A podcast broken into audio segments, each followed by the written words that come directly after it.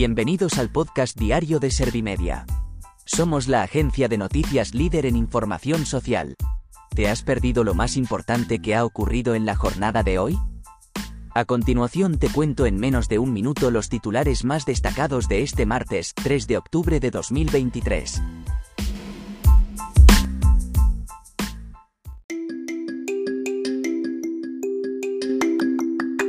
El rey propone a Pedro Sánchez para someterse a la investidura tras el fracaso de Feijó.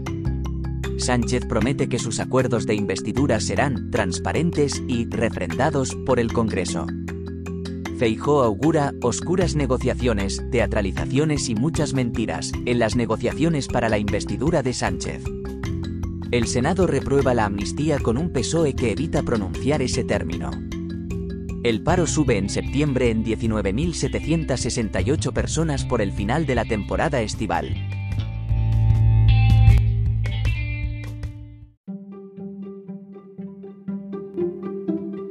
¿Te han sabido a poco los titulares? Pues ahora te resumo en un par de minutos los datos más importantes de estas noticias. El rey propone a Pedro Sánchez para someterse a la investidura tras el fracaso de Feijó. Felipe VI ha comunicado a la presidenta del Congreso de los Diputados su decisión de designar a Pedro Sánchez para someterse a la investidura. Francina Armengol ha evitado poner fecha por ahora al debate e incluso ha asegurado que prefiere esperar a que la negociación esté suficientemente madura para convocar un pleno. Además, ha recalcado que tiene que ser antes de la fecha límite del 27 de noviembre. Sánchez promete que sus acuerdos de investidura serán transparentes y refrendados por el Congreso.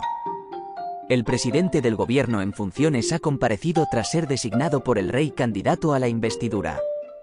Pedro Sánchez rechaza el referéndum de autodeterminación en Cataluña, pero evita fijar posición sobre una amnistía.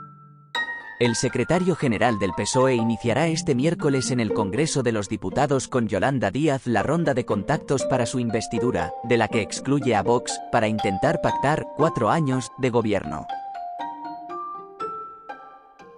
Feijó augura oscuras negociaciones, teatralizaciones y muchas mentiras en las negociaciones para la investidura de Sánchez. El presidente del Partido Popular ha sostenido que la situación actual es la de una presunta mayoría negativa, como alternativa, a la mayoría del partido que ganó las elecciones generales del 23 de julio. Para Feijóo, Sánchez es un actor de reparto para una obra que dirige Puigdemont, y dada esta situación ha manifestado que preferiría una repetición electoral para no estar en manos de un prófugo de la justicia. El Senado reprueba la amnistía con un PSOE que evita pronunciar ese término.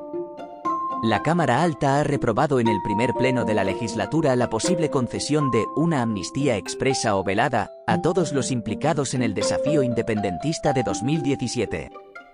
Además, la moción que había presentado el PP defiende la urgente necesidad de acuerdos de Estado, mientras que el PSOE ha evitado durante todo el debate pronunciar el término amnistía. El paro sube en septiembre en 19.768 personas por el final de la temporada estival. El desempleo ha aumentado por el término de los contratos principalmente en el sector servicios y a trabajadores jóvenes. Tras esta subida, el número de desempleados en España se sitúa en 2.722.468. Por su parte, la Seguridad Social gana 18.295 afiliados impulsada por la contratación en el sector de la educación por el inicio del curso escolar.